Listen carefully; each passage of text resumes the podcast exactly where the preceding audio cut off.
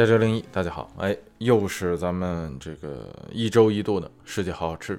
这一周呢，咱们来说一说人类历史上这个历史最悠久的甜品——蜂蜜与酿造蜂蜜的蜜蜂。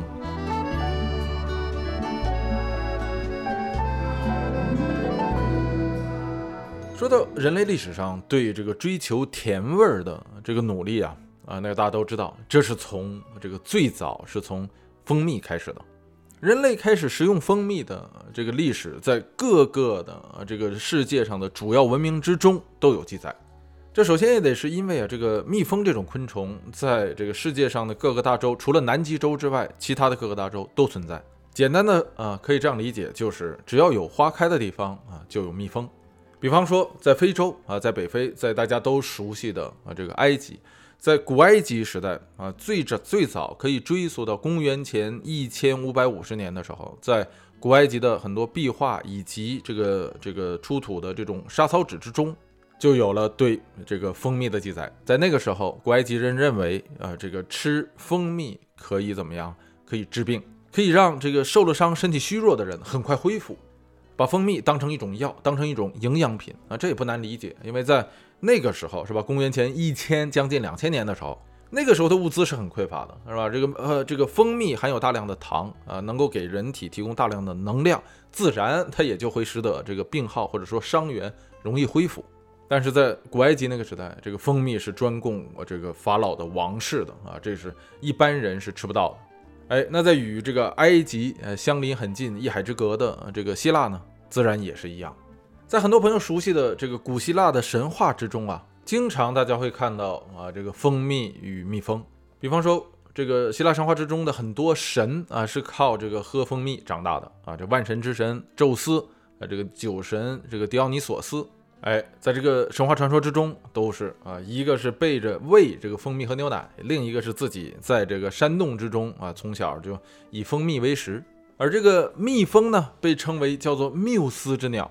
咱们在这个长节目之中讲月亮、讲登月的时候，是吧？美国有一个这个最新的那个登月计划，叫做阿尔特弥斯计划。这阿尔特弥斯。在这个古希腊神话之中，属于这个月亮女神，是吧？是这个太阳神阿波罗的双胞胎姐姐啊，比这个阿波罗早出生了一天。而这个阿尔特弥斯啊，在这个古希腊的这个钱币啊，这个出土的一些这个金币和这个雕像之中呢，往往或者说时常把阿尔特弥斯就塑造成一个蜜蜂的形象，准确的说是蜂王啊，就是蜂后的那个形象。哎，那这是古希腊。那再说到这个基督教文明，大家就更熟悉了。咱们也讲过，是吧？这个旧约之中，将今天的这个以色列或者说巴勒斯坦的这片地儿，是吧？古时候叫做迦南，称作什么呀？叫做流着奶与蜜的地方。哎，这是基督教的这个旧约，是吧？那在新约之中也是如此。呃，当这个基督死了之后，然后又复活嘛？复活以后，他吃的第一样的东西是什么？就是鱼和这个蜂蜜。准确的说是那个蜂巢。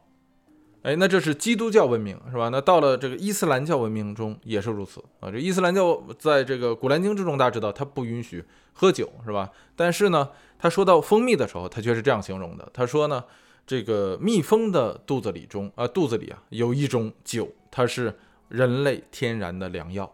那除了在古兰经之中，在穆罕默德的这个圣训之中啊，这个或者说先知圣训之中也有提到，这个蜂蜜是这个治疗所有疾病的良药。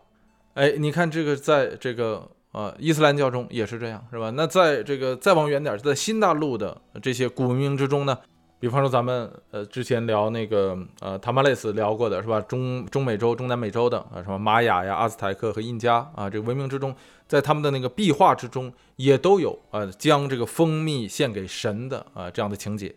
哎，那你看世界各地是这样。那说回到咱们这个中国呢，在中国呀，光是啊，你别说野生的。这个蜂蜜了，就光是这个驯蜂或者说养蜂的历史就已经近三千年了，在诸多的中国的古代的这个典籍之中都有对蜂蜜的记载。比方说《礼记》之中，呃，就这样写说：“子弑父母，早立一蜜以干之。”说的什么呀？就是说，如果你要是孝敬父母，是吧？你应该用枣，用栗，就栗子的栗啊，饴就是这个麦芽糖嘛，谷物糖，哎，这个蜜就是蜂蜜，以甘之，这个甘就是甘甜的甘。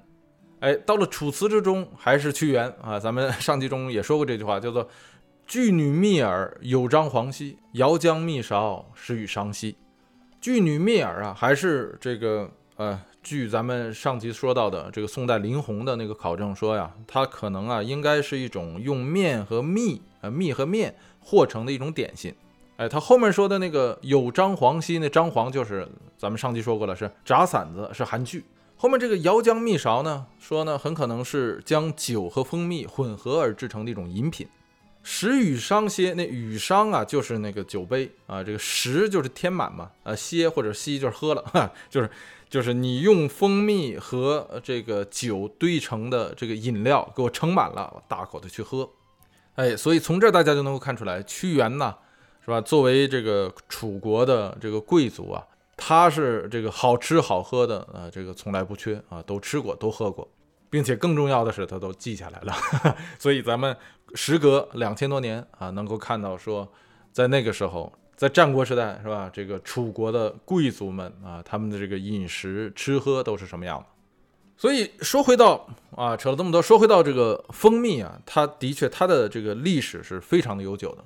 并且大家从上述的这个故事中可以看到，蜂蜜这种东西是吧？它不是说由一个地方发现然后向外传播的，而是在多点多地，只要有人类文明的地方，人们对这个蜂蜜就有发现，就知道这个东西可以吃，而且当然是非常的好吃。哎，那这个说到这儿，这个蜂蜜是怎么来的呢？虽然大家都知道说这个小蜜蜂采蜜忙是吧？这个这这这个当然是从蜜蜂采集而来的。但是这个蜜蜂它是怎么将这个花中的这个花蜜变成这个自己的这种蜂蜜的呢？哎，这个说到这就很有意思了。这个蜜蜂啊，一般的蜜蜂它的胃呢分成前后两个部分啊，前面那个部分呢用来存储这个花蜜，后面那个部分负责消化。那有人认为说这个蜜蜂体内这这两个部分实际上是两个胃，也有人说这是前面叫前肠，后面叫后肠。哎，具体是什么，咱在咱们在这儿不讨论。咱们就说它这个胃的前半部分啊，这个存储花蜜的这个部分呢，你别看那个蜜蜂很小啊，但是它如果想用花蜜将它前面这个胃或者说前胃或者说这个装蜜的这个胃的这个部分装满的话，它需要飞上上千个这个花朵啊去这个采集花蜜。所以大家要想啊，一只蜜蜂要飞过上千朵花，才能将自己体内的这个存储啊这个胃中的这个呃存储花蜜的这个部分存满。存满之后，当然就是要这个飞回蜂房啊，但是它这个时候的这个采集下来的花蜜还不能够叫做蜂蜜，因为往下的过程啊，真正使它变成蜂蜜需要一系列的化学处理。这其中的第一步，呃，就是这个蜜蜂将这个花蜜喝到自己的这个体内之后，在它的这个胃之中就开始发酵。这一过程是它从它开始这个采集第一朵花的花蜜的时候就开始了。这个花蜜进入到体内就开始，然后它采集上千朵花啊，这一过程一直在持续，直到它飞飞回这个蜂房。飞回蜂房之后，往下的这个过程就更奇妙了啊！这个飞回蜂房的小蜜蜂会将这个体内的啊，就是它存储在它胃上半部分的啊这个花蜜，把它吐出来啊，吐到哪儿去呢？吐给另一只蜜蜂，然后接收到它花蜜的这个蜜蜂呢，将这个这个花蜜呢也。同样存储到自己的呃这个胃之中，然后再发酵，发酵完之后再将它吐给另一只蜜蜂，另一只蜜蜂拿到这个花蜜之后，同样咽到肚子里头啊，发酵，发酵完之后再吐给下一只蜜蜂，如此循环往复，直到最后一只蜜蜂将呃这个这个肚子中的或者说胃中的这个花蜜最终吐到啊这个蜂巢的那个六边形的孔中，哎，这这这是经过了无数个小蜜蜂的啊这个嘴和胃之后，哎才吐到啊这个蜂巢之中的。但是，即便在这个时候被吐到这个蜂巢孔中的这个花蜜，此时仍然还不是蜂蜜，或者说它还不够成熟啊，因为这个时候的这个蜂蜜或者说花蜜，它的含水量非常的高，大概能在百分之七十左右啊，所以你这个在这个花蜜或者说蜂蜜必须要在这个蜂巢之中进行什么脱水处理，也就是说要把这个水分呃蒸发掉。哎，这个小蜜蜂们要在蜂巢之中快速的扇动翅膀，使得这个蜂巢之中或者说蜂房之中的这个空气快速的流动。最终的目标是要将这个水分从百分之七十左右降到百分之二十以下，并且在这一过程中啊，这个花蜜还在持续的发酵啊，到直到这个降到百分之二十以后，哎，这个呃花蜜才真正的被酿成蜂蜜。所以大家可以看到，这是一个非常辛苦的工作，是吧？这个小蜜蜂要首先要飞上上千朵花，才能够填满自己那么那么小的身体中的一一一个非常非常小的空间啊，就是它的这胃的上半部分，然后再飞回到啊这蜂巢里头，吃了吐，吐了吃，是吧？最终还得扇动翅膀啊，使得这个呃这个蜂蜜最终被酿成。据统计啊，说说如果要产一一斤的这个蜂蜜啊，就是半公斤的啊这个蜂蜜啊。需要一万以上只蜜蜂，一万只蜜蜂飞上十到十五万公里，采集三百到八百万朵花，最终才能产出啊，大概是一斤的蜂蜜。哎，但是这个人多力量大，你别看前面的数字啊都很大，对于蜜蜂来说，产出啊这样一斤的蜂蜜，大概两个星期左右就可以产生。哎，虽然两个星期算是很快了，但是仍然有一些这个商家是吧，为了这个追求啊这个更高的利润。不惜是吗？掺假是吧？就就这个蜂蜜还未有酿成的时候啊，你这不前面咱们说嘛，水分还未到说百分之二十以下的时候，有的时候就会取蜜，或者是呃这个将这个蜜啊再兑水啊，这个然后再加糖，加一些什么糖浆之类的，把这个蜂蜜呢稀释，哎，这是非常不好的行为。所以在市场上，大家也经常看到这个蜂蜜是吧，也有打假的时候。哎，所以这个小蜜蜂，你看从来不作假啊，但是这个一到人这儿是吧，他就他动了这个心眼儿，有的时候往往这个事情就做不好了。当然了，蜜蜂采集蜂蜜本来也不是给人吃的啊，这个是为了繁殖或者说繁衍他们的后代的，为了壮大自己的族群的。那大家知道是吧？这个蜜蜂呢，在一个蜂巢或者说蜂群之中啊，这个蜜蜂呢有三个不同的工种。首先来说呢，就是蜂王啊，这个蜂王是一个这个女王，准确的说是吧？她是负责传宗接代啊，只有她可以生孩子，并且她的寿命也很长啊。这个一个蜂王最长的时候可以活到这个五年左右啊，一般的平均寿命也在三年左右。哎，那第二个工种就是工蜂，那工蜂就是工作的工嘛啊，那大家知道工蜂就是负责劳动的，哎，采蜜啊，采集花粉呢，包括必要的时候负责打仗啊，都是他来干。但这个工蜂呢也是雌性的，它跟蜂王一样啊，它的 DNA 和蜂王是一模一样的。但是唯独不同的是呢，这个工蜂没有繁育能力，工蜂不可以生孩子，它只负责劳动，从采蜜、采集花粉到抚育后代，全都是工蜂的事儿，并且它的寿命也很短啊，只有三个月到半年的时间。哎，那这是工蜂第二工种。那这个第三个工种就是大家知道的雄蜂，雄蜂与蜂王与工蜂不一样，因为雄蜂啊，它是啊男的，前面那两个都是啊这个女性。蜂巢之中唯独雄蜂是这个男性，但是这个雄蜂啊啊，它不需它这一辈子不需要做任何的劳动，它不用采蜜啊，不用这个采集花粉，不需要哺育后代，甚至它也没法打仗啊，因为雄蜂它没有尾巴上的那个针，它没有刺针，它它没法蛰别人，没有武器嘛，是吧？它就没法打仗。这个雄蜂的唯一的职能。就是为呃这个蜂王啊，或者说这个女王啊，贡献自己的 DNA，并且绝大多数的情况下，一般来说吧，啊这个雄蜂贡献完自己的 DNA 之后啊，立即就会死掉。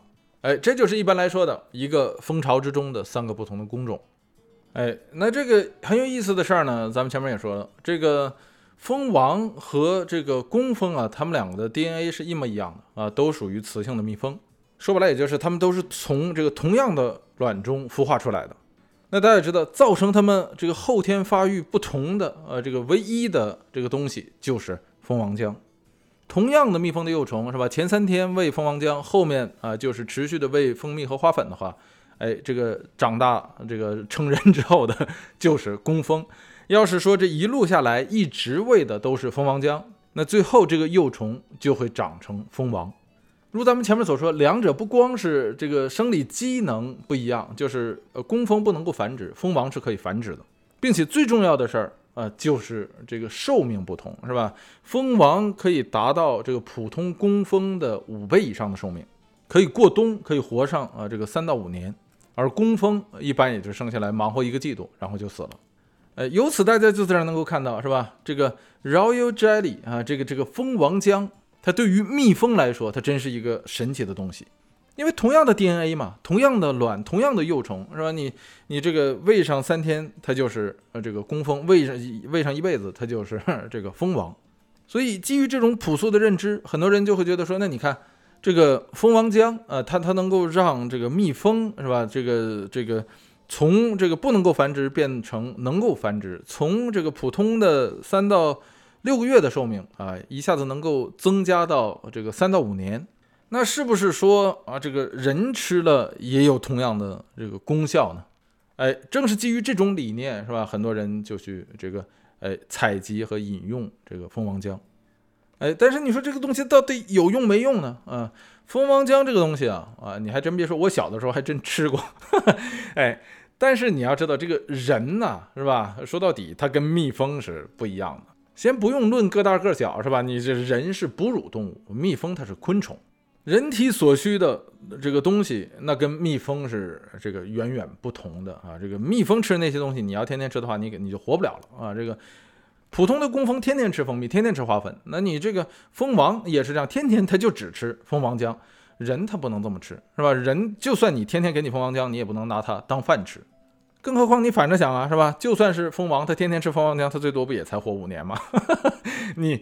这个人如果天天吃这个东西的话，是吧？或者咱们换个例子，你看咱们总说说千年王八万年龟，你看那个乌龟天天吃什么啊？它它它能活那么长？你说人为什么不去想说，我我跟我调节我的饮食跟乌龟一样，是吧？这样的话我也能够活 千年王八万年龟那么长呢？由此大家就能看出来，是吗？这就是公众的一种是吧？所谓认知偏见。所以说回到蜂王浆，至于说它到底对人体有没有啊这个成效？到今天，它也不是说一个这个有明确科学依据的东西。但是话说回来呀，这个科学上的东西往往是用排除法比较容易。比方说，你证明什么东西对人体有害，这个事儿比较容易。比方说，二五英致癌是吧？抽烟喝酒有害健康，这这是啊，这个还比较容易证明的。但你说什么东西它很特殊，它的确对身体呃对对对你的身体机能有帮助，这个一般都要比前面那个是吧？这个需要更长的路要走。所以咱们在这里不是为了跟大家说这个东西是像很多人在网上看到的，说是这个东西是智商税什么之类。哎，大家不妨这样理解：这个养生产品和这个所谓美容产品呢，是吧？这个在某种程度上呢有相似之处。这就像一个人无法在同一时间踏入两条河啊，你怎么去证明说这个东西到底对你有益还是无益呢？说到底啊，它就是消费型的产品。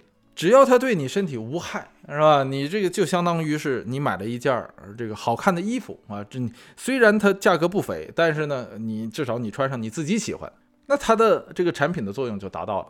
哎，你喜欢你就买，是吧？喜欢你就用，这个东西只要对你自身无害，对这个环境、对地球无害，你就当是个安慰剂，你吃去呗，是吧？或者说你就补去呗。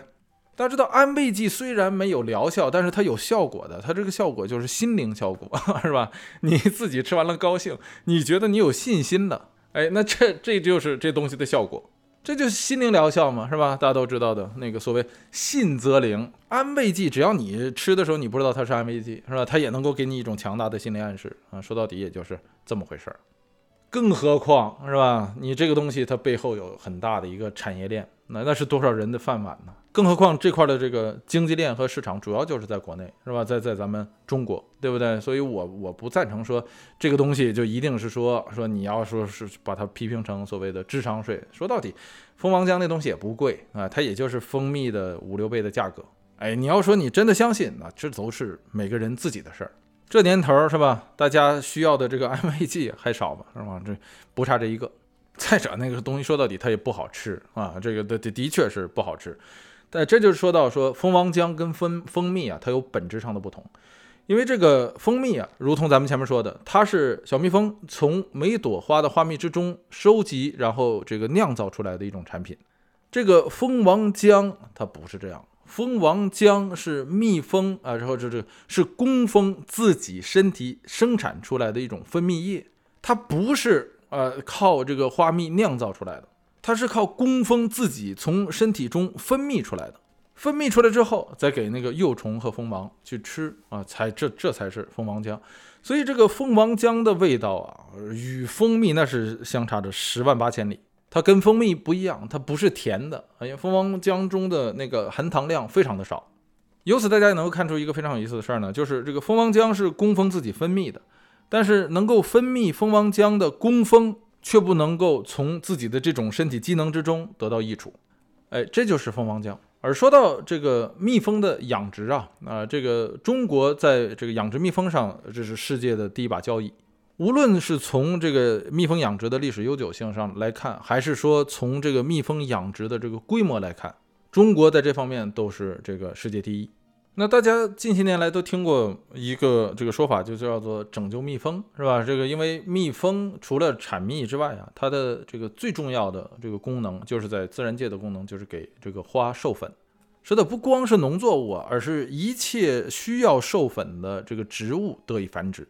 所以蜜蜂啊，它是为这个食物链基础做贡献的一个劳动者。那这个道理大家都明白，就是一旦蜜蜂的数量减少了，它的这个传播花粉的这个能力就下降了。那随之而来的就会使得是吧，作物减产，使得这个植物结的果实就会变少，是吧？这因为你花不能授粉的话，就没法结果实嘛。结的果子少了，那这个植物自身的繁殖能力就下降了，是吧？那不光如此呢，那这吃这些植植物果实的和吃这些植物的那些是这个小动物们，那些在这个食物链最底端的小动物们，哎，它们的数量就会减少，它们的数量减少了，吃它们为食的那些这个捕食者那些动物们也会减少，由此啊就会造成整个食物链的坍塌。所以蜜蜂很重要啊，那这也就是为什么大家近些年来听到说，哎呀，这个蜜蜂是非常非常非常可能是这个地球上最重要的一种昆虫了。这就是所谓的蜜蜂危机啊。那这一危机就发生在美国。今天，美国蜜蜂的总体数量一直在这个下降，近些年来有些提升，但是仍然这个形势不乐观。最早的时候，在这个一九八五年的统计数字啊，就是人工养殖的这个蜂箱的数量是四百五十万箱啊，或者说四十四百五十万个蜂箱。这个数字到了二零零八年的时候，就只有不到二百五十万个了。这一数字一直就在这个二百多万个啊左右徘徊。今年我看了一下，那个数字是二百七十万箱。这一个现象使得美国的这个农业的这个授粉的成本呢，就是它农作物授粉的成本，呃，这个大幅提升。说为什么造成这一现象呢？说这个其中主要的一个问题啊，不是说养蜂的人少了，而是说呢，这个美国的蜜蜂有一种这个流行的疾病啊，或者说一种这个叫集体崩溃的现象。这个病症呢，简称叫做 CCD，翻译过来呢叫做蜂群崩溃失调症。这个症状是什么样呢？就是说这个蜜蜂蜂巢中的这个主要劳动力，也就是工蜂啊，集体的死亡。从而造成劳动力短缺啊，使得整个蜂巢崩溃，简称 CCD 啊。这个是最早是发现在美国啊，在那个时候，亚洲在和其他的这个呃这个大陆没有发现这个症状。二零零六年的时候，美国佛罗里达的一个养蜂人报告说，发现了这个 CCD 的症状啊，使得他两千箱的蜜蜂啊遭受了损失，占他总体养殖蜜蜂的百分之七十。这个现象后来陆陆续续在这个亚洲也出现啊，这个比方说，我记得去年吧，看新闻说这个韩国有四千家这个养蜂的这个农场，呃，大约有七十八亿只蜜蜂集体消失啊，就出现了这种 CCD 的症状。是的，去年的韩国的这个农业损失了，据估算呢，呃，损失了四亿元。那具体是什么造成的这个 CCD 呢？那这个到现在也没有个确定的定论。有的科学研究呢，说是蜜蜂的寄生虫啊，是一种这个螨虫长在这个蜜蜂的幼虫上。也有人呢说是这个大量的这个农业工业化，农业工业化这个施撒这个农药啊，农业作物这个单一啊，都使得这个蜜蜂的这个种群出现就各种各样的免疫失调症，并且农药也可能会直接杀死蜜蜂。那也有报告说这是转基因作物啊，这个大规模种植啊，这个产生的一个后果之一。哎，有这方面的很多的报告，大家可以去看一下，或者说论文啊，这个咱们在这里就不多说了。总之啊，这个 CCD 或者说这个蜂群呃这个崩溃综合症的啊这一现象，这是当今对这个蜜蜂养殖的一个非常严峻的挑战。哎，那除此之外呢，啊这个所谓的这个蜜蜂危机呢，还不光是这个人工养殖的蜜蜂，人们在今天说到蜜蜂危机的时候，更大的一个危机是指的是野生蜜蜂的危机。咱们上述所说的这些蜜蜂还都是人工繁殖的啊，大家都知道这个一箱一箱的是吧？一群一群的这样的蜜蜂。但是大家要知道，这个世界上绝大多数的蜜蜂是野生的，而野生蜜蜂之中的百分之九十以上的蜜蜂，它与这个养殖的蜜蜂不一样，它们不是群居的，不是像养殖蜜蜂这样一群一群居住的呃这个蜜蜂，而是独居的蜜蜂。这些蜜蜂它并不是像人工养殖的那样蜜蜂，是吧？它能够建这个大规模的蜂巢，它们往往是自己搭建一个啊，有着这么一间卧室的小房子，或者在这个比较松软的这个土中，或者是这个植物的孔径之中。他们给自己搭建起来这样一到两个小空间，呃，然后在里面抚育后代。这些野生的蜜蜂才是今天大家所说的那个蜜蜂危机的最重要的、所针对的那个要拯救的对象。因为这个蜜蜂啊，它有几个非常重要的特性。第一个呢，它很挑食，它喜欢吃什么呢？它就总去吃那个东西。说白了，也就是什么呢？就是不同的蜜蜂，它会针对不同的作物、不同的花朵。所以必须得保证野生蜜蜂那个种群数量的呃这个优势，才能够去保证植物或者说作物的那个种群的多样性。哎，但是这个如咱们前面所说的那些问题啊，包括像这个农业的工业化生产，包括人类这个居住这个环境呃这个不断的向野外这个扩展，或者说城市不断的壮大，包括土地啊河流的呃这个污染，包括啊这个气候环境的变化。甚至啊，也包括说人工养殖蜜蜂的这个数量在不断的上升，上述种种的这些因素加不到一起，哈，当然还有其他的啊，造成野生蜜蜂的数量在大幅的下降。那下降了有多少呢？这个同样大家知道，蜜蜂这个东西是非常小的一种昆虫啊，你想统计它的话，尤其是野生的，这是很难的。所以据推算呢，这都是啊，这个美国的报告说，据推算，大概已经有在美国，在北美，大概已经有近四分之一的野生蜜蜂的那个蜂种已经彻底的灭绝了，还有大量的野生蜜蜂，呃，这个处于危机的边缘。所以这也就是今天咱们所说的，说这个蜜蜂危机的一个呃这个非常棘手也是非常紧迫的问题。那很多人说，那这个从我个人来说。那我怎么能够这个对这个蜜蜂有所帮助呢？或者说，在这个危机上啊，这个我一个生活在城市中的人是吧？我怎么能够这个帮助这些野生的蜜蜂呢？这个是这样的，即便是城市，它它也有灌木是吧？即便是城市，它也有这个花朵。